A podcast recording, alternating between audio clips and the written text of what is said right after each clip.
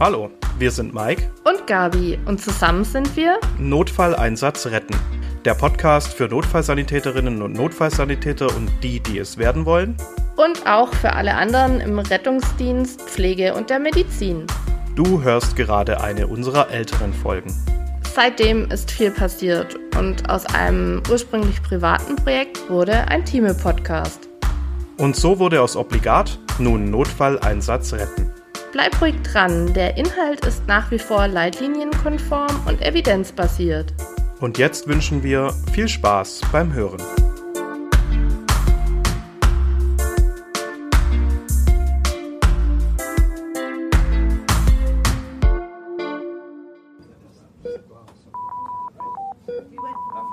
Obligat. Der Prähospitale Podcast.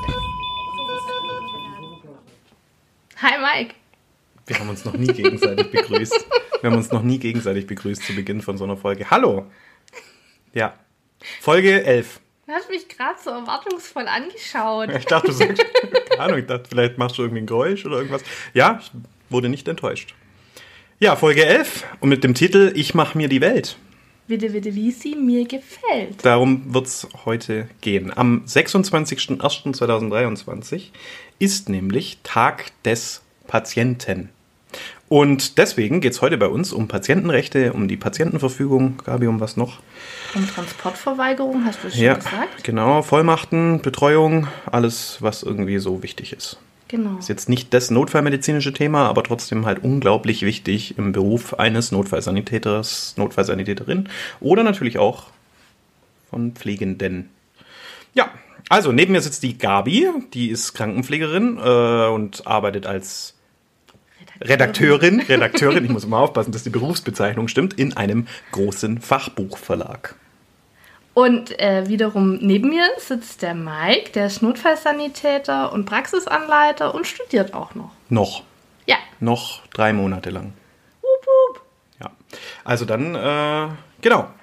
Wie immer betrachten wir ein Fallbeispiel, ein, äh, wie sagst du immer, fiktives und frei erfundenes Fallbeispiel. Krieg ich ein Lob? Ja. Ja, super. Ähm, Ich komme aus dem Grinsen nicht mehr genau, raus. ich lerne. Heute sind es sogar gleich zwei. Da hat es aber einen Grund. Ja. Ähm, wir möchten uns bei allen Hörerinnen und Hörern bedanken. Und wir würden uns sehr freuen, wenn ihr uns abonniert. Und das könnt ihr zum Beispiel tun auf Spotify oder auch auf Instagram. Ähm, da heißen wir obligat.podcast. Das haben wir nämlich noch nie dazu gesagt. Ja. Und wie will man uns finden, wenn wir es nicht sagen? Wahrscheinlich hunderttausende potenzielle Follower. Die finden uns nicht, suchen verzweifelt das Internet ab. Das ist immer meine Wunschvorstellung, dass es so Ja. läuft. Deswegen habe ich mir überlegt, auch. mir mal einen riesen Barcode auf die Einsatzjacke zu machen, den man dann nur abscannen muss und dann kommt man direkt auf Instagram. Das fände ich großartig. Ja, genau. Oder ich kleister mein Auto damit voll. Irgendwie so. Jo, dann, äh, ja, jetzt haben wir schon drei Minuten verplempert und wir starten jetzt direkt mit dem Fallbeispiel. Wie immer mit lyrischer, mit lyrischen Auswucherungen Ich meinerseits. bin heute die Böse. Es ist ein bitterkalter Wintermorgen. Die Uhr zeigt 7 Uhr. Noch völlig verschlafen reiht sich unser heutiges RTW-Team in die Schlange an der Kaffeemaschine auf der Rettungswache ein. Ah, Bohnen auffüllen. Wasser leer, Satzbehälter leeren. mach einen Backflip. Der Tag beginnt wirklich etwas mau. Und dann auch noch das. Die Meldeempfänger sowie der Wachengong alarmieren das Team der Rettungswache 5 zu einem RTW-Auftrag. Ohne Sonder- und Wegerechte bahnt sich das Team einen Weg. Oder viel eher keinen Weg. Der Berufsverkehr bremst das Rettungsmittel regelrecht aus. Der eigentlich recht nahegelegene Einsatzort kann erst nach knapp zehn Minuten erreicht werden. Unsere heutige Patientin begrüßt uns uneingeschränkt gehfähig im zweiten Stock des Mehrfamilienhauses. Dass Sie es einrichten konnten. Folgen Sie mir.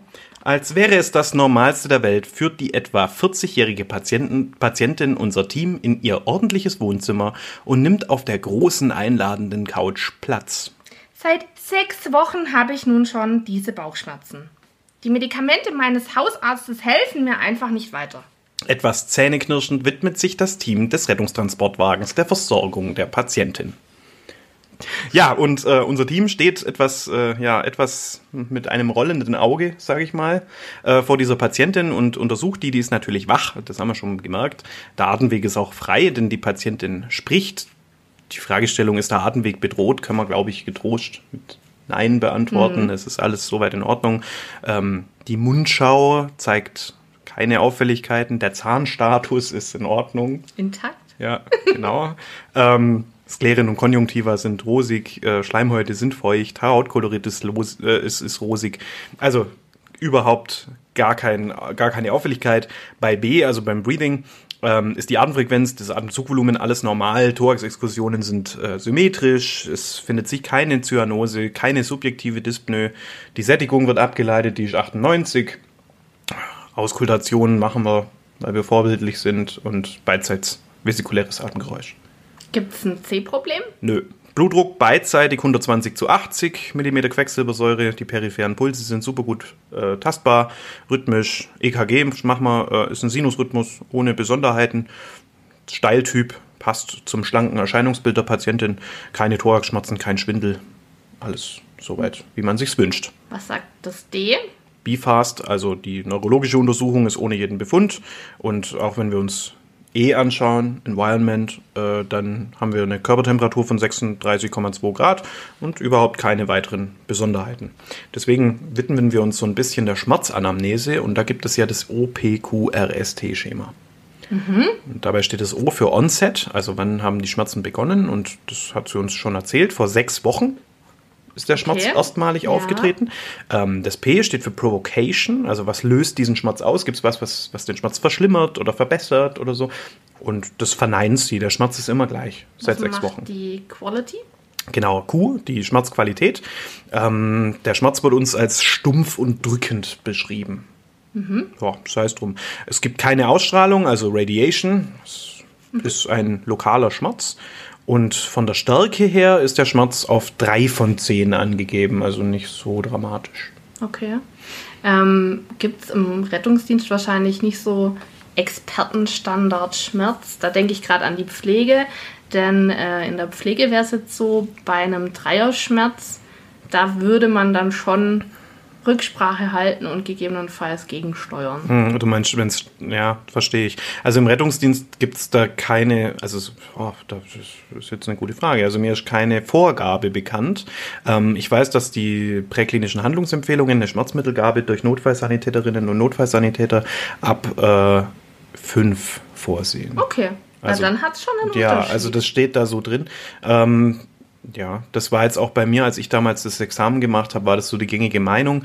Ähm, ab fünf sollte man sich dann doch auch einen Arzt dazu holen, zur Sicherheit. Damals war es aber rechtlich auch noch alles ein bisschen anders. OPQRST. Genau. Time. Time, der zeitliche Verlauf. Also haben sie die Schmerzen irgendwie entwickelt, haben die sich verändert und auch das wird verneint.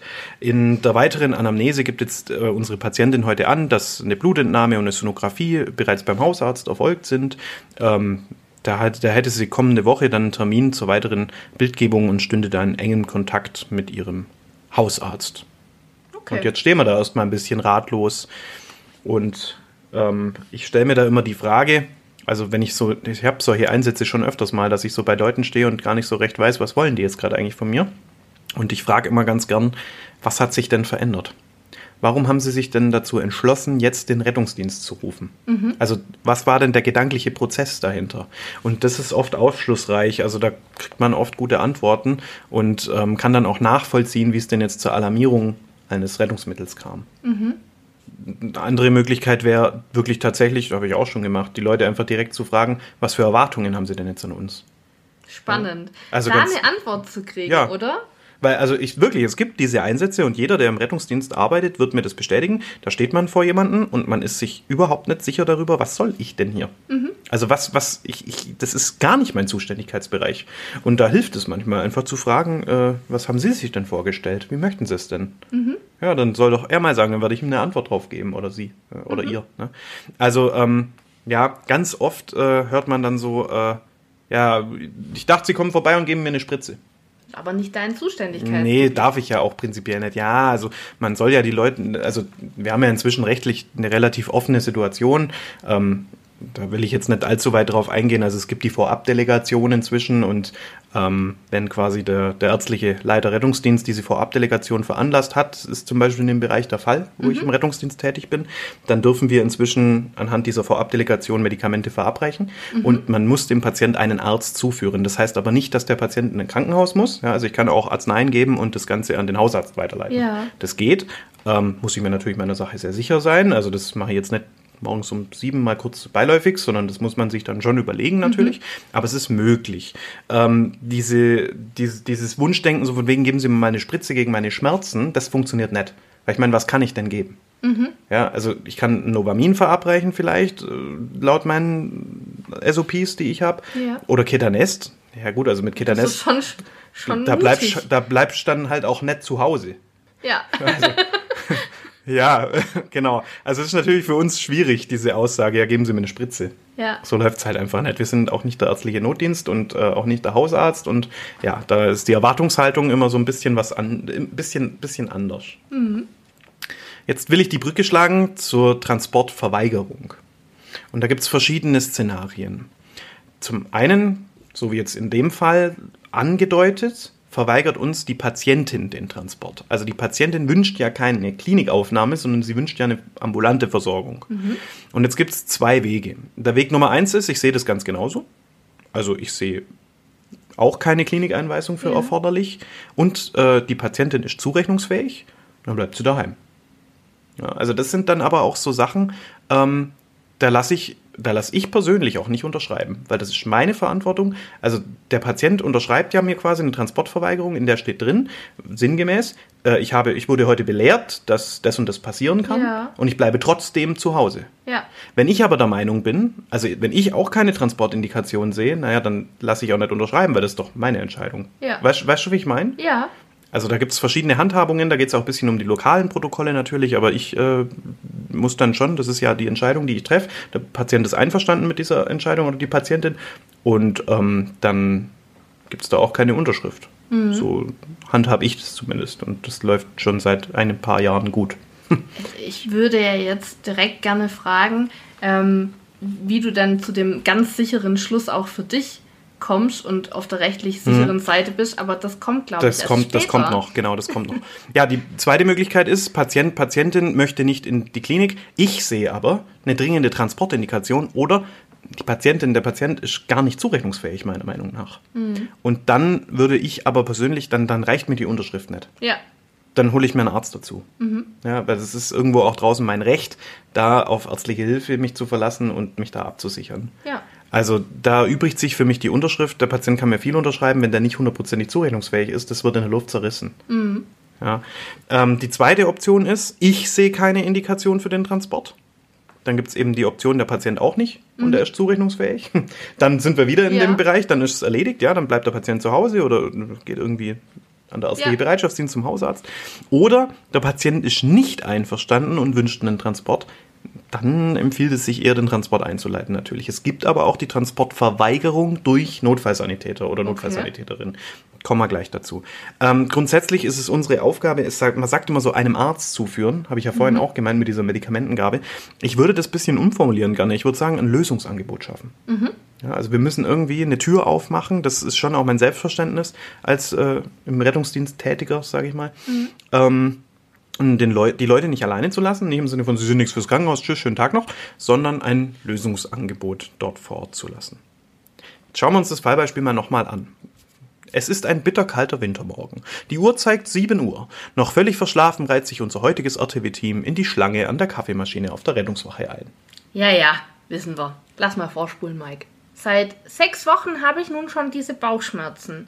Die Medikamente meines Hausarztes helfen mir einfach nicht weiter. Etwas zähneknirschend widmet sich das Team des Rettungstransportwagens der Versorgung der Patientin. Soweit haben wir es schon. Ähm, dabei gibt die Patientin jetzt aber an, heute bereits zwei Flaschen Wein und mehrere Schnäpse getrunken zu haben. Was ändert sich jetzt? Ähm, für mich wäre erstmal die Frage, siehst du jetzt zu dem Zeitpunkt eine Transportindikation? Die Transportindikation hat sich wahrscheinlich gar nicht ergeben aus, aus diesem Alkoholkonsum der Patientin. Vielleicht muss man Richtung Pankreatitis noch Gedan- den Gedanken schweifen lassen, auf was willst du raus? Ähm, naja, also wenn du jetzt eine Transportindikation siehst, dann müsstest du ja jetzt eigentlich einem Arzt zuführen. Genau. Es geht mir hier darum, dass die Patientin offensichtlich massiv alkoholisiert ist, also nach zwei Flaschen Wein und mehreren Schnäpsen darf man das wohl annehmen, selbst geübte Trinker sind da gut dabei. Ja. Ähm, und ich würde die Patientin jetzt nicht mehr als zurechnungsfähig einschätzen. Ja, also dann ähm, muss einen Arzt holen. Das wäre jetzt tatsächlich was, da, da würde ich auch die Unterschrift nicht äh, akzeptieren, Ja. um die Patientin dann zu Hause zu lassen, wenn ich der Meinung bin, äh, sie muss ins Krankenhaus, weil das sie ist ja, sie kann ja eventuell gar nicht die Tragweite ihrer Entscheidung Ja. äh, einschätzen und da würde ich dann persönlich auf ärztliche Hilfe Und vielleicht ja verlassen. aufgrund des Alkoholkonsums auch ihren eigenen Gesundheitszustand gar nicht mehr so richtig einschätzen, oder? Ganz genau, darum geht's nämlich. Ja. So ist es. Es gibt eine Checkliste von der DBRD, also vom Deutschen Berufsverband äh, Rettungsdienst. Mhm. Und ähm, die haben ja diese im Pyramidenprozess, diese, diese Handlungsempfehlungen, äh, diese, diese ja, Handlungsvorgaben äh, Algorithmen. erstellt, Algorithmen erstellt. Und da findet sich auf Seite 75 der aktuellsten Ausgabe die Checkliste Versorgungs- und Beförderungsablehnung durch Patienten. Und ähm, es gibt noch eine Ablehnungscheckliste für den Notfallsanitäter, für die Notfallsanitäterin. Das habe ich ja vorhin kurz mal so angedeutet. Ähm, das sprengt jetzt, glaube ich, den Rahmen unseres kleinen Podcasts. Wir haben ja noch ein bisschen was vor heute. Deswegen, äh, die, und es ist sehr ähnlich. Deswegen würde ich einfach empfehlen, das nachzulesen. Das schadet nicht. Wir bleiben jetzt mal bei der Checkliste Versorgungs-Beförderungsablehnung durch Patientinnen und Patienten. Und ähm, hier werden jetzt 16 Fragen gestellt. Und ähm, wenn eine dieser Fragen mit Ja beantwortet wird, ist eine Na Nachforderung des Notarztes empfohlen. Also ich muss alle 16 Fragen mit Nein beantworten und dann darf ich selber entscheiden. Frage Nummer 1. Ist der Patient größer 18 Jahre und nicht rechtlich, also in äh, Sachen Gesundheit und Aufenthaltsrecht, betreut? Darf er für sich selber entscheiden? Ja, also nein. Ja, also Genau, nein, nein. nein, ja, nein. Mike. Gott, ist das, das kompliziert. Oh. Hin, gibt es Hinweise auf vorliegende oder drohende Hilflosigkeit? Ja, das könnte man jetzt in dem Fall schon fast als Ja beantworten, Ja. Mhm. wenn die jetzt weiter trinkt oder irgendwas. Ja, wäre möglich. Ähm, gibt es Hinweise auf Schlaftrunkenheit und Schlafwandel? Nee. Aber interessant, gell? Also die Frage finde ich interessant. Ähm, gibt es Hinweise auf eine Drogenintoxikation oder ausgeprägten bzw. beeinträchtigenden Medikamenteneinfluss? Alkohol ist eine Droge. Ja. Keine in dem Sinne. ja, also jetzt nichts Sinnes, so, Sinnes aber- erweiterndes in dem Sinne, ja, sondern eher sinneseinschränkende Sachen. Ja. Aber ja, richtig. Ähm, die nächste Frage: Gibt es Hinweise auf ein Fieberdelirium? Das finde ich cool, dass Sie da Delirien Mhm. mit abklären. Delirante Patienten. Ähm, gibt es Hinweise auf neu aufgetretene Desorientierung? Besteht retrograde Amnesie? Ist eine Frage. Mhm. Ähm, ist es ein Zustand nach zerebralen Krampfanfall? Also, aber dann halt nur im Zusammenhang auch mit dem aktuellen Einsatz. Also Mhm. nur weil jemand Epilepsie hat, natürlich nicht, sondern ähm, wenn der Einsatz jetzt tatsächlich mit einem Krampfleiden in Zusammenhang steht. Mhm. Gibt es Hinweise auf Bewusstseinsstörungen unter Hypo- oder Hyperglykämie? Bestehen massive Schmerzzustände, die ja auch das Empfinden oder die, die, Tra- Die wie sagt man, Angabe. die Angabe, von der Patientin waren. genau. Nee, ich meine jetzt weißt, äh, quasi Schmerzen, die so stark sind, dass sie beeinträchtigend sind Ah, auf die okay. Entscheidungsfindung. Ja. Genau. Das gibt es zum Beispiel auch in den Nexus-Kriterien, gibt es ablenkende Verletzungen. Mhm. Also Verletzungen, die so starke Schmerzen verursachen, dass die von einer Wirbelsäulenverletzung ablenken würden. Nexus? Oh, jetzt kommen wir vom Hundertsten ins Tausendste. Ja. Die Nexus-Kriterien sind Kriterien, um abzuklären, ob jemand nach einem Trauma voll immobilisiert werden muss. Okay, das machen wir dann wann anders. Ja, das machen wir dann anders. Aber da ist zum Beispiel auch die Frage, gibt es ablenkende Verletzungen? Also gibt es im Prinzip so starke Schmerzzustände, dass von der Wirbelsäulenverletzung abgelenkt werden kann. Ja, und dabei ist es natürlich egal, äh, wo dieser Schmerz ist. Wenn ich dann die Wirbelsäule nicht mehr beachte, obwohl die auch weh tut, Ja. dann muss ich die, den Patienten oder die Patientin voll immobilisieren. Also das ist, geht in die gleiche Richtung. Gibt es Hinweise auf höchstgradige psychische oder körperliche Erschöpfung? Gibt es direkt zuvor bestehende Bewusstlosigkeit, übrigens also auch bei Synkopen? Also das wäre quasi auch ein Grund, dann eher einen Notarzt nachzufordern. Gibt es Hinweise auf Suizidalität oder gibt es Hinweise auf Fremdgefährdung? Das ist, glaube ich, selbsterklärend. Das ist dann irgendwie, da gehen wir ins PsychKG, psychisch Krankengesetz. Ist dann irgendwie klar, dass man da sich äh, Unterstützung holen sollte. Dann natürlich die Frage, gibt es akute oder drohende Lebensgefahr oder drohen schwere Gesundheitsschäden? Naja, das ist mein Job als Notfallsanitäter, das irgendwie auszuschließen, klar. Ja. Und ähm, gibt es Bedenken, Zweifel seitens des Notfallsanitäters oder der Notfallsanitäterin? Und das, finde ich, ist so die wichtigste Frage. Oder ich frage auch jedes Mal, wenn ich jemanden zu Hause lasse, frage ich das Team. Ja. Gibt es von eurer Seite aus irgendwelche Bedenken? Und dann möchte ich eine klare Antwort drauf. Weil am Schluss müssen wir alle zusammen gerade stehen. Klar halte ich den Kopf dafür hin als Fahr Fahrzeugverantwortlicher, logisch. Aber ich möchte, dass mein Team da einer Meinung ist und wenn jemand im Team Bedenken hat, das ist Crisis Resource Management. Ja. Wenn da einer im Team Bedenken hat, dann muss dieser, dann muss man im Team eine andere Entscheidung treffen. Dann muss man den Patienten mitnehmen, man muss einen Notarzt holen, was weiß ich. Da findet sich sicherlich eine Lösung. Ja. Aber das Team muss einer Meinung sein und man muss auf sein Bauchgefühl achten. Ja. Da ist das Bauchgefühl auch wichtig. Nicht ausschlaggebend wichtig, aber natürlich spielt es eine Rolle. Ja. Es ist aber doch das Gleiche, wenn du zum Beispiel zum Patienten kommst und dir im ersten Moment sofort denkst, oh, der sieht krank aus. Jemand, der ganz grau ist oder so, oder aschfahl. Das ist ja, das sind ja so diese Intuitionen, die man irgendwann entwickelt, relativ schnell teilweise sogar. Und ähm, ja, da würde ich auf jeden Fall ähm, ganz, ganz viel Wert drauf legen. Ja. Ähm, das heißt, wir würden dann einen Notarzt nachfordern und die Entscheidung an den Notarzt oder an die Notärztin übertragen und dann steht hier sogar Versorgung, Beförderung gegebenenfalls unter Zwang. Ja.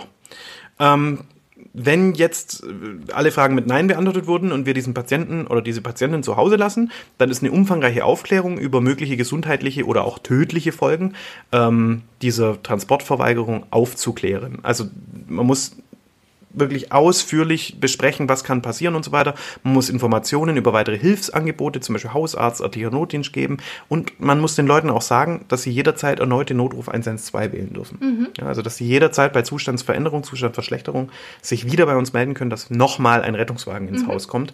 Dass es nicht der Fall ist, dass wir jetzt nicht nochmal kommen. Ja. Ja. Man kann auch versuchen, Hausarzt und Angehörige zum Beispiel zu erreichen, um diese weitere Betreuung auch sicherzustellen.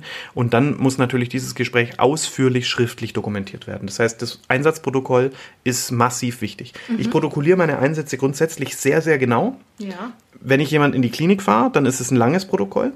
Wenn ich jemanden zu Hause lasse, dann ist es ein endloses Protokoll. Also ich schreibe da wirklich richtig, richtig viel. Ja, es ist ja deine Ja, Absicherung. Also das ist wirklich was, da schreibe ich um einiges nochmal mehr, als wenn ich den Patient in die Hände des Klinikums übergebe. Ja. Da schreibe ich das Wichtigste rein. Was müssen die wissen, wenn ich weg bin? Was sind die Fragen, die vielleicht noch wichtig wären? Aber wenn ich jemanden zu Hause lasse, dann bin ich da wirklich, da, da kommt zum Beispiel rein, steht auch hier in dieser Checkliste, ähm, erhobene Befunde, Einschätzungen meinerseits, ähm, akute oder drohende Gefährdungen, äh, empfohlene Verhaltensweisen für den Patienten, also zum Beispiel, wenn die Schmerzen in einer Stunde schlimmer werden, machen Sie das und das, was weiß ich, also je nach, Ja, rufen Sie je nach. Einsatz, ja genau. Ähm, Einschätzung des Einwilligungszustands, also gerade anhand dieser ganzen Punkte, die wir gerade besprochen haben.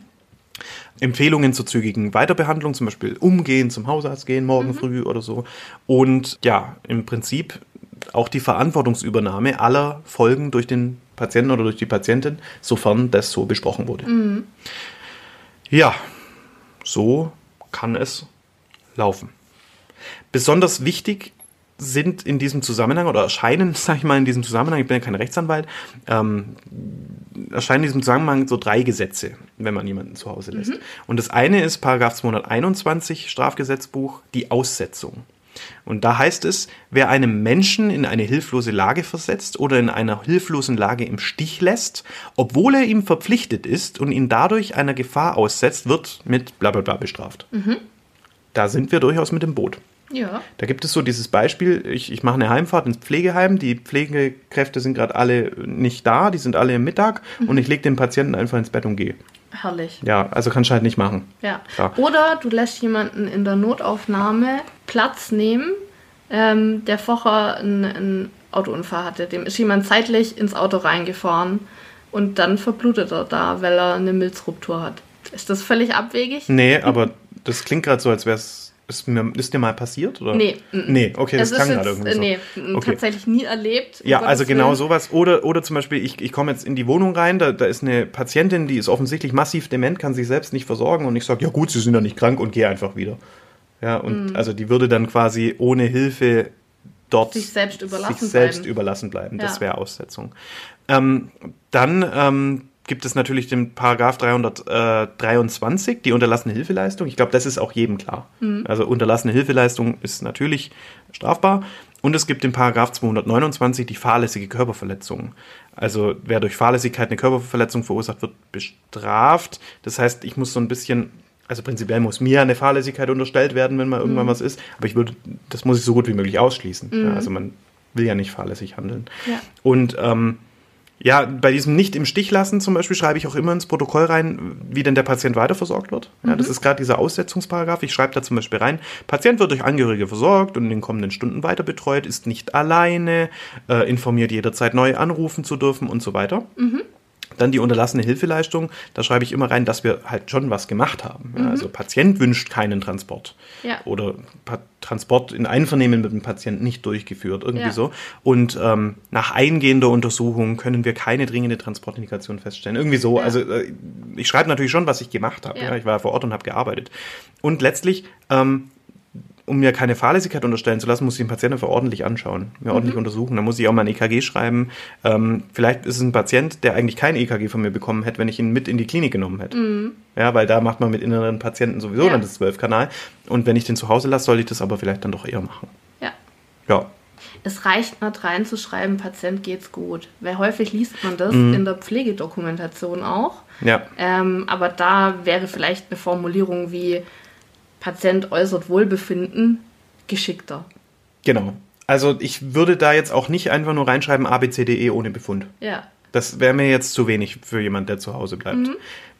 Da muss ich jetzt aber auch, das ist halt so ein Thema, wenn ich da jetzt äh, 20 Notfallsanitäterinnen und Notfallsanitäter einlade und befrage die, wie, sie, wie geht ihr damit um, Mhm. das macht jeder ein bisschen anders. Ja, da muss man auch den Weg finden, mit dem man sich selber wohlfühlt. Ja, ich glaube, diese Checkliste von der DBRD, äh, oder diese zwei Checklisten viel Mhm. eher, und es gibt auch noch so einen Entscheidungsfindungspart, äh, Path, äh, wie sagt man, Pfad, Pfad ist das deutsche Wort, Pfad. Ähm, das ist nicht Pfad. schlecht, das ist nicht schlecht, das, äh, das zu kennen und sich da mal ein bisschen ja, einzulesen und so weiter und das vielleicht in der Rückhand zu haben.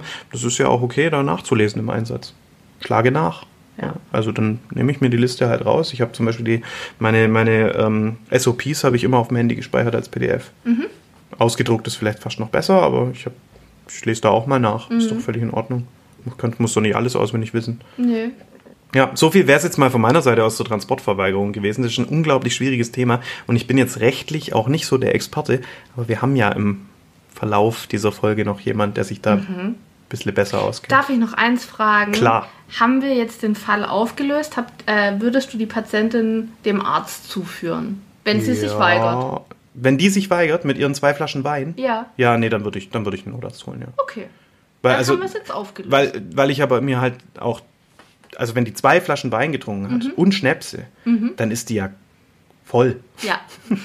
oder? Ja. Also keine Ahnung, ähm, also gut, geübte Trinkerinnen und Trinker, denen merkt man es dann nicht so arg an, aber das wäre dann schon eine Alkoholmenge, wo ich dann sagen würde, okay, jetzt äh, holen wir doch vielleicht jemand dazu. Wenn mir der Patient sagt, der hat ein Bier zum Essen getrunken, ist das sicherlich was anderes, wenn das plausibel erscheint. Aber Weil- da bin ich jetzt dann mit dir und jetzt haben wir den Fall aufgelöst. Bier zum Essen trinke ich auch. Also nicht im Dienst. und nicht jeden Tag. Nee. Nee, aber schon. Ja, ich bin in Bayern geboren. Ja, das, stimmt. Ich Ist ja auch. Ja, ist so. Eigentlich, weißt du, eine ganz liebe Kollegin und Freundin von mir, die kommt auch aus Bayern. Und die bettel ich immer an, dass sie mit mir bayerisch spricht. Und sie lacht dann immer nur. Ähm, und warum machst du das nicht? Ich hab mir das abgewöhnt, aber ich kann schon noch bayerisch reden. Oh Gott. Sag einmal. So, jetzt kommt Leipzig. Ja, stimmt. Äh, jetzt haben wir schon ziemlich viel heute besprochen und ich möchte nur ganz kurz äh, versuchen überzuleiten, ähm, wenn wir Entscheidungen treffen, also zum Beispiel auch so eine Entscheidung über einen Transport, dann äh, haben wir immer eine gewisse Verantwortlichkeit dahinter. Also wir müssen selber auch in der Klinik, nicht nur im Rettungsdienst, in beiden Bereichen wissen, sind wir überhaupt verantwortlich. Also wir übernehmen Verantwortung. Und ganz grundsätzlich gibt es ja diese Anordnungsverantwortung, die hat der Arzt. Also der muss, bevor er etwas anordnet, sicherstellen, dass äh, er die richtige Diagnose getroffen hat, dass die Indikation für das, was er anordnet, stimmt. Ähm, und er muss sich aber auch sicher sein, dass die Person, mit der er diese Aufgabe Teilt, teilt, delegiert. genau, mit der, äh, ja, Ja, ja, wo er mhm. delegiert, ähm, dass die das kann. Und Das nur, nur eine Verständnisfrage. Das ist zum Beispiel Intensivstation und da steht bei Bedarf 1 Gramm Novalgin. Das ist sogar schon viel früher auf der Normalstation. Äh, der Arzt muss darüber äh, sicher sein, dass die Pflegekraft subkutan spritzen kann. Aber kann er sicher, oder? Da kann er ja Also sicher es sein. gibt Kliniken, die äh, lassen beim Einstellen sich einmal das Subkutan spritzen von der Schwester Nein. zeigen. Okay. Doch, und dann kriegen die ein Zertifikat, dass ein Arzt überprüft hat, dass die subkutan spritzen können. Mhm. Jetzt bist du baff. Was? Genau, und das ist dann die Instruktion. Wer, wer kontrolliert es bei uns Notfallsanitäterinnen, Notfallsanitäter? Dass ich einen Zugang legen kann? Das musst du wissen, nicht ich. Das war halt auch, als ich meinen ersten Zugang gelegt habe, ja, das war aber in der Klinik, im Klinikpraktikum. Mhm. Und dann habe ich so gesagt, ich habe ja noch nie einen Zugang gelegt. Und er so, ja, das machst du jetzt einfach. Mhm. Und dann sage ich, ja, und wie? Ja, stich einfach rein. Oh Gott. Das war die Anleitung meines ersten Zugangs. Und ich so, ja, okay, danke. Wow. Wow. Okay, also wenn der Arzt äh, das überprüft, dann ist das die Instruktions- und Überwachungspflicht, die er da ausführt. Und ähm, wir Pflegekräfte, aber auch ähm, Rettungsdienstler haben die Übernahmeverantwortung. Die müssen sich fragen, ähm, bin ich überhaupt qualifiziert? Also wenn ich jetzt noch in der Ausbildung Mhm. bin und das Thema im Unterricht noch nicht hatte und auch noch keine Anleitungssequenz dazu, Ja. bin ich nicht qualifiziert. Da kann mir der Arzt viel sagen, aber dann muss ich rückmelden, sorry, Ja.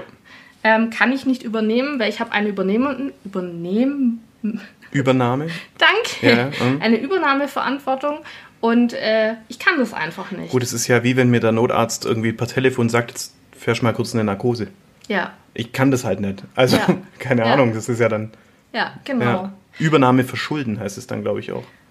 Ist es das? Also, das ist ein Wort, das ich kenne. Ja, Oh, schon ein schwieriges Thema. äh, wir sind noch keine, also wir werden auch keine Rechtsanwälte werden. Ich werde wahrscheinlich keine Rechtsanwältin. Ich auch nicht. Keine Rechtsanwältin. Okay. Genau. Ja, gut. Und ähm, wenn ich was übernehme, habe ich dann aber auch anschließend gleich noch die Durchführungsverantwortung. Und das bedeutet, ich muss äh, mich auf dem Laufenden halten. Also wenn es eine neue, ähm, einen neuen Expertenstandard gibt, wie man etwas durchführt, dann muss ich den kennen und muss dazu vielleicht auch mal mich belesen haben oder ich muss grundsätzlich Fortbildungen ja auch besuchen. Ja. Ähm, das ist auch von Klinik zu Klinik abhängig, Mhm. welche da Pflicht sind. Genau. Und äh, ich halte mich auf dem aktuellen Wissensstand und ich mache das Ganze sorgfältig. Genau. Und dann hätten wir eigentlich die Verantwortung im Prozess der Delegation gerade Mhm, besprochen. Was extrem wichtig ist, gerade auch in Zeiten, wo jetzt die Vorabdelegation halt immer, immer interessanter wird in Mhm. der Bundesrepublik ähm, und immer mehr Rettungsdienstbereiche, ärztliche Leiter Rettungsdienst benennen oder, oder Mhm. einstellen, äh, beschäftigen, die äh, die Verantwortung dann letztlich für diese Vorabdelegation übernehmen. Ja. Ich habe da noch ein paar Aha-Momente dazu. Anordnungen müssen möglich und zumutbar sein. Mike, wann wäre jetzt zum Beispiel dir eine Anordnung im Einsatz nicht möglich und zumutbar? Fällt dir da was ein? Also nicht möglich wäre es, wenn ich das Material dazu nicht habe. Mhm. Zum Beispiel eine Arznei nicht vorgehalten wird auf dem Rettungswagen. Mhm. Und nicht zumutbar, wenn ich mich in Gefahr begeben Mhm. müsste, wird mir jetzt einfallen. Gehen Sie in dieses brennende Haus und spritzen Sie XY. Oder äh, zum Beispiel, wenn dir der Notarzt sagt, mach mal eine Klemmschell, mir tut die Hand weh. Ich kann gerade nicht. Ja. Okay. Ja. Das wäre so der Moment, wo ich den so anschaue. Ja, habe ich gehört, dass man das macht. Genau. Also auch zum Beispiel, äh, wenn die Kenntnis nicht äh, besteht, wie man das tatsächlich durchführt oder noch nie durchgeführt wurde durch Habe ich, hab ich schon mal an der Puppe geübt, einmal. Okay, mhm. Kann ich. äh, dann muss sogar verweigert werden. Ja. Mhm. Also d- ne, das ist auch noch ein wichtiger Punkt, ähm, dass man nicht nur verweigern darf, sondern auch verweigern muss, was eben auch wiederum besonders wichtig für Azubis ist. Und dann gibt es aber noch eine Ausnahme. Verweigern dürfen wir nicht, ähm, wenn es eben lebensrettende Maßnahmen sind. Ne? Ähm, Thorax-Entlastungspunktion beim Spannungspneumothorax. ja, Ja, weil wenn das halt nicht entlastet ist, dann ist es halt schnell vorbei. ja. Und es muss eben immer möglich und zumutbar sein. Ja. mhm. So, wie geht's weiter? ja, wir haben heute eine Premiere hier bei Obligat in Folge 11, nämlich den ersten Gast. Ich freue mich so und, und tausend Dank. Ja, und zwar haben wir heute den Bernd Schiele zu Gast. Also der ist nicht in Persona vor Ort, der ist uns zugeschaltet. Und äh, Bernd Schiele ist Rechtsanwalt und Stadtbeauftragter des Malteser Hilfsdienstes, hat also ja, durchaus Berührungspunkte mit der Präklinik und äh, sicher allgemein mit Medizinrecht. Äh, Bernd wird mit seiner Expertise etwas Licht in diesen dunklen Dschungel bringen, weil ich muss sagen, ich habe mir dieses Mal richtig schwer getan mit der Vorbereitung.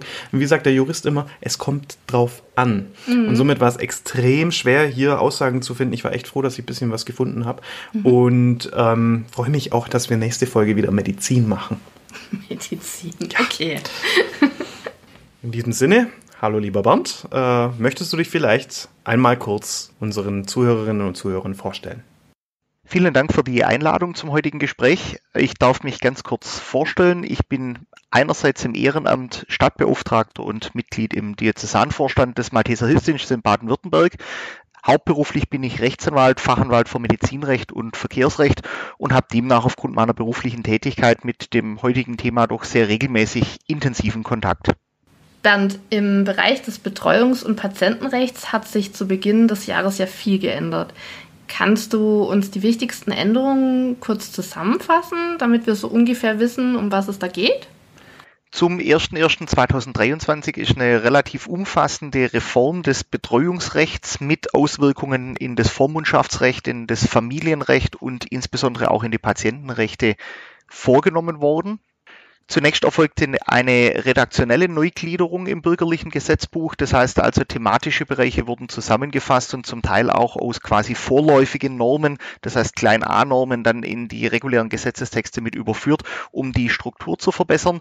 Gleichzeitig wurde sowohl auf Basis der UN-Behindertenrechtskonvention, dort Artikel 12 und anderen notwendigen Rechtsänderungen, die sich aus der Praxis ergeben haben, Anpassungen vorgenommen. Im Betreuungsrecht wurde beispielsweise geregelt, dass ein Betreuer nur noch dann bestellt werden soll, wenn das erforderlich ist. Äh, das ist Paragraph 1814 Absatz 3 BGB. Ähm, sobald andere Hilfen zur Verfügung stehen, also eine Betreuung faktisch vermieden werden kann, dann soll auch keine Betreuung angeordnet werden. Insbesondere wenn eine Vorsorgevollmacht erteilt ist, das heißt ähm, eine Betreuung insofern durch Sicherung der rechtlichen Vertretung nicht notwendig ist. Ähm, der Betreuungsumfang bzw. der Arbeits- und Unterstützungsumfang der Betreuungsbehörden wurde nochmals deutlich ähm, erweitert. Ähm, Dort ist es dann auch wiederum das Ziel, eine Betreuung zu vermeiden. Paragraphen 8 und 11 Betreuungsorganisationsgesetz, das ist auch neu kommen. Ähm, wir haben eine verbesserte Pflicht zur Befolgung der Wünsche der betreuten Person, sofern diese noch Wünsche äußern kann, sofern Wünsche vorher geäußert wurden. Die Auswahl des Betreuers wurde ähm, erleichtert und insbesondere auch wiederum ein Wunschprivileg der zu betreuten Person mit eingeführt, Paragraph 1816 Absatz 2 BGB. Und wir haben dann noch ein paar weitere relativ wichtige Regelungen, beispielsweise der Schutz des des Wohnraums. Das heißt also, der Betreuer darf nur dann ein Wohnraum-Mietverhältnis kündigen oder einen Wohnraum aufgeben, wenn das dem Willen des Betreuten entspricht. 1833 BGB. Ähm, und dann ist es auch so, dass hier eine Kündigung eines Wohnraums nur noch mit Genehmigung des Betreuungsberichts erfolgen kann. Ähm, wir haben eine erweiterte gerichtliche Aufsicht über die Betreuung und insbesondere eine erweiterte und äh, von den Anforderungen gesteigerte Berichtspflicht des Betreuers auch gegenüber dem Gericht, um hier die Betreuung und deren Qualität entsprechend sicherzustellen und die Interessen des Betreuten zu wahren. Weiterhin hat es bei dem quasi Rundumschlag dann noch ähm, qualitätssichernde Maßnahmen für Berufsbetreuer, das heißt also hauptberuflich oder nebenberuflich tätige bezahlte Betreuer gegeben und ähm, dann weiterhin noch eine Stärkung des ehrenamtlichen Betreuungsrechts über Betreuungsvereine. Daneben gab es eine relativ umfassende Reformierung und Neuerung im Vormundschaftsrecht was dann sowohl die Bestellung des Vormunds als auch die verschiedenen Vormundschaftstypen angeht, was allerdings in der täglichen medizinischen oder präklinischen Praxis nicht die ganz große Rolle spielt. Deswegen mag ich es dann hier zunächst einmal etwas aussparen. Der größte Wurf und das Wichtigste dürfte sich in der Praxis sehr stark niederschlagen. Das ist ein neu eingeführtes Notvertretungsrecht für Ehegatten in Paragraph 1358 BGB, wo schlichtweg die Problematik, dass auch dem Ehegatten ohne Patientenverfügung, ohne Vorsorgevollmacht oft keine Auskünfte gegeben werden dürfen, Abhilfe geschaffen wurde, indem hier ein neues Recht eingeführt wurde, im Fall der Bewusstlosigkeit oder Krankheit Angelegen der Gesundheitssorge, so nennt es der Gesetzgeber, durch den Ehegatten automatisch bevollmächtigt zu haben und hier dann eine Vertretung durch den Ehegatten zu sichern. Diese letzte Neuerung dürfte wahrscheinlich gerade im präklinischen und klinischen Bereich die wichtigste Neuerung sein, insbesondere weil hier die Arbeit und die Kommunikation von Ärzten und nichtärztlichem Personal mit Patientenangehörigen hier, also dem Ehegatten, massiv erleichtert wird und hier verwaltungstechnische Hürden, juristische Hürden beseitigt werden. Da hat sich ja wirklich einiges getan. Ähm, wir bleiben mal bei den absoluten Basics. Was ist denn der Unterschied zwischen Patientenverfügung und Vorsorgevollmacht? Und was ist denn in diesem Zusammenhang eine Betreuung? Die Frage war jetzt wirklich gut. Also von absoluten Basics kann man da nicht mehr reden. Das ist eine abendfüllende Fortbildung, aber ich versuche die Unterschiede und Gemeinsamkeiten beziehungsweise die Schnittpunkte kurz zusammenzufassen und äh, wirklich auf das Wesentliche zu reduzieren. Eine Patientenverfügung hat so eindeutig gesetzlich definiert den Sinn, dass ein Mensch später dann Patient klar definieren kann zu einer Zeit, wo er selber entscheidungsfähig ist, wo er also nicht ohnmächtig, nicht schwer erkrankt, nicht entscheidungsunfähig ist, was mit ihm passieren soll, welche Maßnahmen er wünscht, beispielsweise lebenserhaltende Maßnahmen, ja, nein, Beatmung, Ernährung, dann auch eine entsprechende Betreuung vielleicht im Rahmen des Sterbevorgangs. Das heißt, alles, was ich zum späteren Zeitpunkt nicht mehr entscheiden kann, das fasse ich jetzt in eine Patientenverfügung, die dann durch Betreuer oder Bevollmächtigten gemeinsam mit den behandelnden Ärzten zu beachten ist. Ganz kurz zusammengefasst die Definition der Patientenverfügung. Verwandt, aber doch etwas anderes als die Patientenverfügung ist die Vorsorgevollmacht. Während die Patientenverfügung den Willen des Patienten zur gesunden und entscheidungsfähigen Zeit für die Zukunft regelt, hat die Vorsorgevollmacht tatsächlich die Vertretung durch eine andere Person als Einzelbevollmächtigten oder, je nachdem wie die Vollmacht ausgestaltet ist, durch mehrere Personen, zum Beispiel im Vier-Augen-Prinzip, zur Grundlage. Patientenverfügung und Vorsorgevollmacht ergänzen sich auch mit der später besprochenen Betreuung.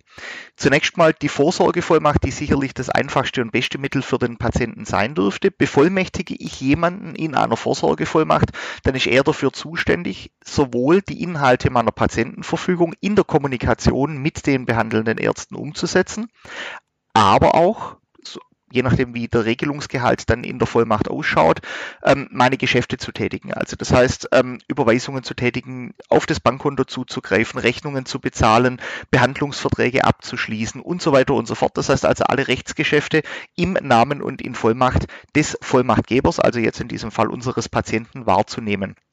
Jetzt sind wir dann auch gleich bei der Schnittmenge zum Betreuungsrecht angelangt. Das wurde ja hatten wir vorher kurz besprochen, schon in der Einleitung zum 01.01.2023 nochmals insofern deutlich gestärkt, dass eine Betreuung, wenn möglich, immer vermieden werden soll. Hier ist dann exakt die Schnittmenge zur Vorsorgevollmacht. Alles, was durch eine wirksame Vorsorgevollmacht bereits geregelt ist, ist einer Betreuung nicht mehr zugänglich. Das heißt also eine rechtsgeschäftliche Vollmacht, die durch den Patienten, durch den Vollmachtgeber wirksam abgegeben wurde, vermeidet die Einrichtung einer Betreuung, weil ja dann bereits eine Regelung vorliegt. Man kann sich das quasi als Regel-Ausnahme-Verhältnis äh, miteinander anschauen. Das heißt, gibt es gar nichts, keine Patientenverfügung, keine Vorsorgevollmacht, dann wird letztendlich eine Betreuung eingerichtet werden, weil ja dann der Wille des Patienten nicht bekannt ist, weil dann auch zusätzlich keine rechtsgeschäftliche Vertretung möglich ist. Gibt es eine Patientenverfügung, dann ist der Wille des Patienten oder der Patientin bekannt. Aber wenn es dann keine Vorsorgevollmacht mehr dazu gibt, dann braucht es den Betreuer, um die Patientenverfügung umzusetzen und durchzusetzen. Das heißt, die Kommunikation mit den Medizinern entsprechend vorzunehmen und Entscheidungen zu treffen. Gibt es dem gegenüber eine Patientenverfügung und eine Vorsorgevollmacht, dann muss man im Endeffekt nur schauen, ob das, was im Moment gerade zu regeln ist, von der Vorsorgevollmacht umfasst ist. Wenn ja, braucht es keine Betreuung. Wenn nein, also das heißt, wenn nur eine partielle Vorsorgevollmacht eingerichtet ist, dann wird wiederum ein Betreuer bestellt, um diese Entscheidungen dann entsprechend zu treffen. Das heißt, wir haben immer das Regel-Ausnahme-Verhältnis, je mehr der Patient selber regelt durch die Patientenverfügung und die Vorsorgevollmacht, desto weniger wird eine Betreuung notwendig. Das heißt, umso mehr kann der Patient durch Patientenverfügung und Vorsorgevollmacht noch selber regeln auf die Person desjenigen, der dann die Entscheidungen statt seiner selbst fällt, Einfluss nehmen und auch die entsprechenden Entscheidungen vorsteuern. Letztendlich kann man das dann so sagen, dass die Betreuung der Auffangtatbestand sein soll. Der Gesetzgeber hätte es am liebsten, so natürlich auch sehr sinnvoll aus dem Patientenwillen heraus, dass Patientinnen und Patienten durch Vorsorge Vollmacht und Patientenverfügung selber Regelungen treffen und die Betreuung dann nur noch die Resttatbestände abdeckt, die nicht von der Vorsorgevollmacht umfasst sind oder eben bei Menschen, die keine Vorsorgeregelung getroffen haben, einen Auffangtatbestand darstellt. Ähm, Gibt es für die Patientenverfügung eigentlich irgendeine Pflichtform? Reicht es da nicht, alles auf einen DIN A4-Zettel zu schreiben? Ähm, immerhin ist das ja mein Wille. Die Form der Patientenverfügung ist gesetzlich eindeutig geregelt, war es auch schon vor 1.1.2023. Jetzt hat sich die Verortung im Gesetz geändert. Das heißt, die Form steht in Paragraph 1827 Absatz 1 Satz 1 in Verbindung mit Paragraph 126 Absatz 1 Bürgerliches Gesetzbuch BGB. Das heißt, eine Patientenverfügung muss schriftlich verfasst werden. Sie muss unterzeichnet werden, also das heißt eine Namensunterschrift tragen oder alternativ von einem Notar oder einer Notarin beglaubigt werden für Patienten, die eben nicht mehr selber unterschreiben können, wo es keine andere Möglichkeit gibt, als auf den Notar zurückzugreifen. Das sind die einzigen Formvorschriften. Das heißt, an sich reicht in der Tat der DIN A4-Zettel aus, solange er beschriftet ist, solange er unterschrieben ist oder vom Notar unterzeichnet ist. Andererseits ist es natürlich so, dass es sehr schwierig ist hinterher für Bevollmächtigten oder Betreuer, den Willen des Patienten umzusetzen, wenn alles nur in freier Form verfasst ist. Deswegen sind die meisten Vorlagen und Beispiele einer Patientenverfügung so verfasst und vorbereitet, dass gewisse Themenbereiche thematisch strukturiert sind und abgearbeitet werden, dass eine Niederlegung der Patientenverfügung kombiniert besteht aus Ankreuzen einzelner Optionen oder alternativ einem eigenen Text, den man dazu schreiben kann und dann immer noch Freitextbemerkungen möglich sind. Wenn man aber nochmal auf die Fragestellung zurückgeht, die Pflichtform ist eben schriftlich mit Unterschrift oder alternativ mit notariellem Handzeichen um hier dann noch klar abzugrenzen, der letzte Teil eurer Frage war ja, immerhin ist das ja mein Wille. Äh, ja, aber wir haben noch einen Unterschied zum Testament. Das heißt, das Testament, die Erbrechtsfolge und deren Regelung unterliegt noch deutlich strengeren Formgesichtspunkten. Bei der Patientenverfügung wollte der Gesetzgeber eine Mindestform, das heißt also die nachweisliche Schriftform wohl haben. Andererseits die Errichtung der Patientenverfügung je nach Wille des Patienten so einfach wie möglich mit wenig Hürden gestalten. Die klare praktische Empfehlung ist allerdings aus der anwaltlichen Praxis, aber auch aus der Praxis Rettungsdienst ähm, klar Formulare zu verwenden, die vorgegeben sind beziehungsweise eine gewisse Struktur bieten. Da gibt es Broschüren vom Bundesministerium der Justiz, von allen Hilfsorganisationen. Ähm, ich kann jetzt die der Malteser natürlich empfehlen aus eigener Vorbefangenheit.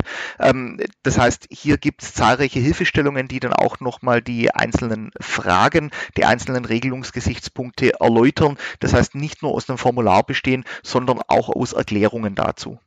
Welche Rechte habe ich denn grundsätzlich als Patientin oder Patient? Muss immer alles nach meiner Nase laufen? Diese Frage kann ich jetzt auch aus der Erfahrung als ehrenamtlicher Rettungssanitäter sehr gut verstehen. Der Patient soll natürlich seine Behandlung selber mitbestimmen und wenn möglich bestimmen, also nicht nur mit. Allerdings gibt es gesetzliche Grenzen. Das heißt also, soweit bundes- oder landesgesetzliche Normen, nächstgelegene geeignete Zielklinik, der Maßnahmenkatalog der medizinischen Behandlung gemäß ähm, gemeinsamen Bundesausschuss der Krankenversicherung entgegenstehen, kann der Patient natürlich nicht Maßnahmen, Transportziele und so weiter vorgeben, die gar nicht erlaubt sind.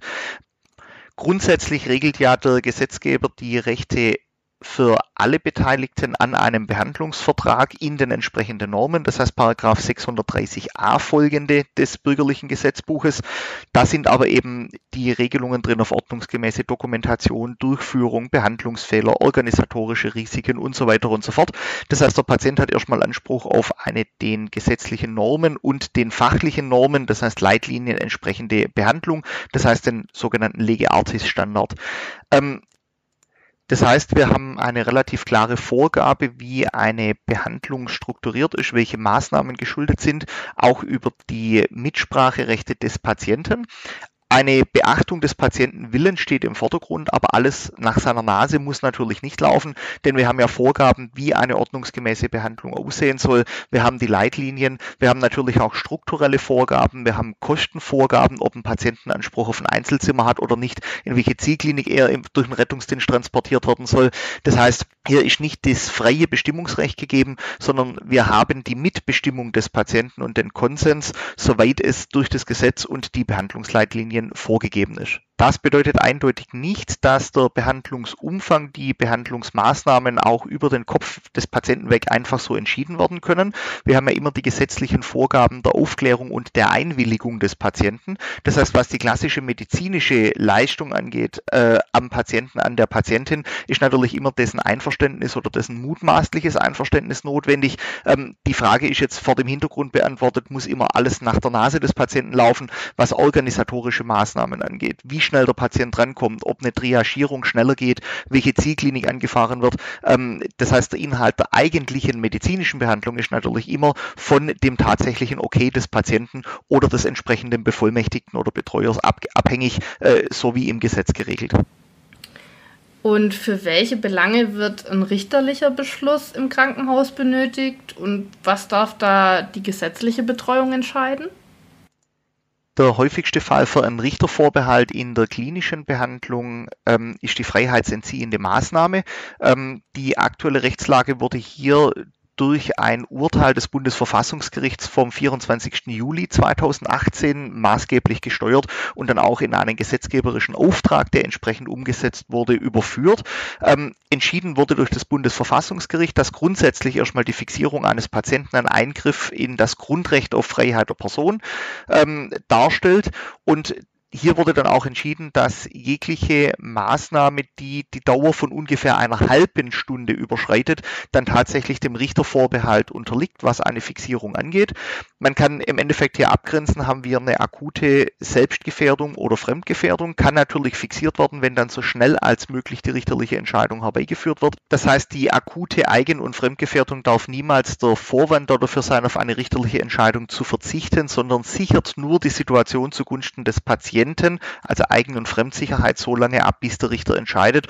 Ohne schuldhaftes Zögern muss hier dann die gerichtliche Entscheidung, die richterliche Entscheidung herbeigerufen und beantragt werden. Hier besteht auch für den gesetzlichen Betreuer eine Einschränkung. Das heißt, auch der gesetzliche Betreuer darf nicht eigenständig über eine Freiheitsentziehung entscheiden, sondern muss sich dann ebenfalls einer richterlichen Entscheidung bedienen. Das heißt, das Gericht anrufen und eine freiheitsentziehende Maßnahme dort prüfen und gegebenenfalls anordnen lassen. Okay, und was kann ich als Gesundheits- und Krankenpflegerin, beziehungsweise bald gibt es ja ganz viele Pflegefachfrauen und Pflegefachmänner, also was kann ich tun, wenn ich bemerke, äh, dass sich nicht an gesetzliche Vorgaben bei freiheitsentziehenden Maßnahmen gehalten wird? Die Frage ist sehr schwer allgemein zu beantworten. Letztendlich sind wir alle an Recht und Gesetz gebunden. Das heißt, bekomme ich mit, dass eine freiheitsentziehende Maßnahme eindeutig rechtswidrig ausgeübt wird, ähm, darf ich daran weder mitwirken noch das unterstützen. Das heißt, hier wäre klar anzuraten, direkt die Vorgesetzten drauf anzusprechen. Sollte dann keine Reaktion erfolgen, muss man dann ähm, für sich selber entscheiden, welchen Weg man geht. Möglichkeit eins wäre, ähm, über Vorgesetzte, Dienstvorgesetzte, Qualitätsmanagement, äh, Qualitätssicherungsstelle vorzugehen in letzter Konsequenz ist natürlich auch ein Tätigwerden der Ermittlungsbehörden, das heißt Polizei und Staatsanwaltschaft beziehungsweise der Aufsichtsbehörden denkbar, wenn systematisch Patientenrechte verletzt werden und hier eine Rechtswahrung nur noch auf diesem Weg erreicht werden kann. Es sollte aber natürlich immer versucht werden, hier im Konsens mit den Kollegen innerhalb der Pflegeeinrichtung beziehungsweise der Klinik eine Wahrung der Patientenrechte zu erreichen, Missstände anzusprechen und hier für eine Abhilfe zu sorgen. Was ja doch die effektivste Wahrung der Patientenrechte angeht, wenn man gleich direkt vor Ort und in der entsprechenden pflegerischen Situation Abhilfe auf eine fehlerhaft äh, getroffene Anordnung beziehungsweise Durchführung von Maßnahmen schaffen kann. Richtig konkret lässt sich diese Frage aber nur im Einzelfall beantworten, wenn konkrete pflegerische Maßnahmen, Fixierungsmaßnahmen, freiheitsentziehende Maßnahmen zu überprüfen sind, deren Durchführung und die konkrete Problematik bekannt sind. Das heißt, so eine richtig allgemeingültige Antwort kann man auf diese Frage leider nicht geben. Ja, Bernd, da vielen Dank erstmal. Das hat uns wirklich weitergeholfen und ich denke auch unsere Hörerinnen und Hörer konnten dann guten Einblick in dieses durchaus komplizierte Thema gewinnen. Äh, wir möchten uns vielmals äh, bei dir für deinen Beitrag und deine eingesetzte Zeit bedanken. Ja, vielen Dank. Vielen Dank für eure Einladung zum heutigen Gespräch. Ich hoffe, ich konnte die juristisch nicht ganz unkomplizierten Themen ein kleines bisschen verständlich rüberbringen oder ein bisschen Licht ins Dunkel bringen ähm, und hoffe für alle, die hier zuhören, auf immer ohne Rechtsprobleme gestaltbare pflegerische und ärztliche Arbeit. Super, danke. Ja, und damit kommen wir auch ans Ende dieser Folge. Für mich war es eine spezielle Folge, mhm. äh, weil wir dieses Mal gar niemand Krankes geholfen haben, so per se. Also natürlich gehört das auch dazu, aber wir haben halt dieses Mal uns eher mit oh, dem ganzen Background beschäftigt. Ja. Fand ich jetzt persönlich anstrengend. ja, es gehört auch dazu. Das ist wie Qualitätsmanagement und äh, es gibt so viele Themen, die Hygiene, weißt? also Hygiene ja. ist voll wichtig und äh, wird ja auch noch Part werden hier in den nächsten Folgen, aber ähm, sich jetzt so acht Stunden mit Hygiene auseinandersetzen, ist für mich einfach anstrengend. Ja, wir wollen nochmal darauf aufmerksam machen, auf den Retten Notfallsanitäter aus dem Thieme Verlag, der... Das schönste Buch aus der kompletten Verlagsreihe eigentlich. Genau, mit dir drin. Mit mir drin. Ja. Mensch. Ja, ja schönes Schlusswort. Ja. Dann bis nächstes Mal in vier Wochen. Mhm. Ende, Ende, Ende Februar. Februar. Weißt du, was da dran kommt? Ja, es steht im Redaktionsplan. Ja, genau, den habe ich auswendig gelernt. Be genau. Ja, ja. Mhm. ja. ja. okay. Äh, ich verrate es auch nicht Ja, ganz. ich verrate es auch nicht, deswegen habe ich jetzt auch nichts gesagt. Genau. Ich weiß es natürlich, aber ich äh, will es spannend machen. Also in der nächsten Folge geht es tatsächlich um eine Person, die man nicht sieht. Ähm, und dazu würde ich dann ein Quiz vielleicht mal machen auf Social Media. Ähm, also wer bis hierhin gehört hat und da mitmachen möchte, schaut mal rein. In diesem Sinne, bis Februar. Bis dann. Tschüss. Tschüss. Obligat. Der Prähospitale Podcast.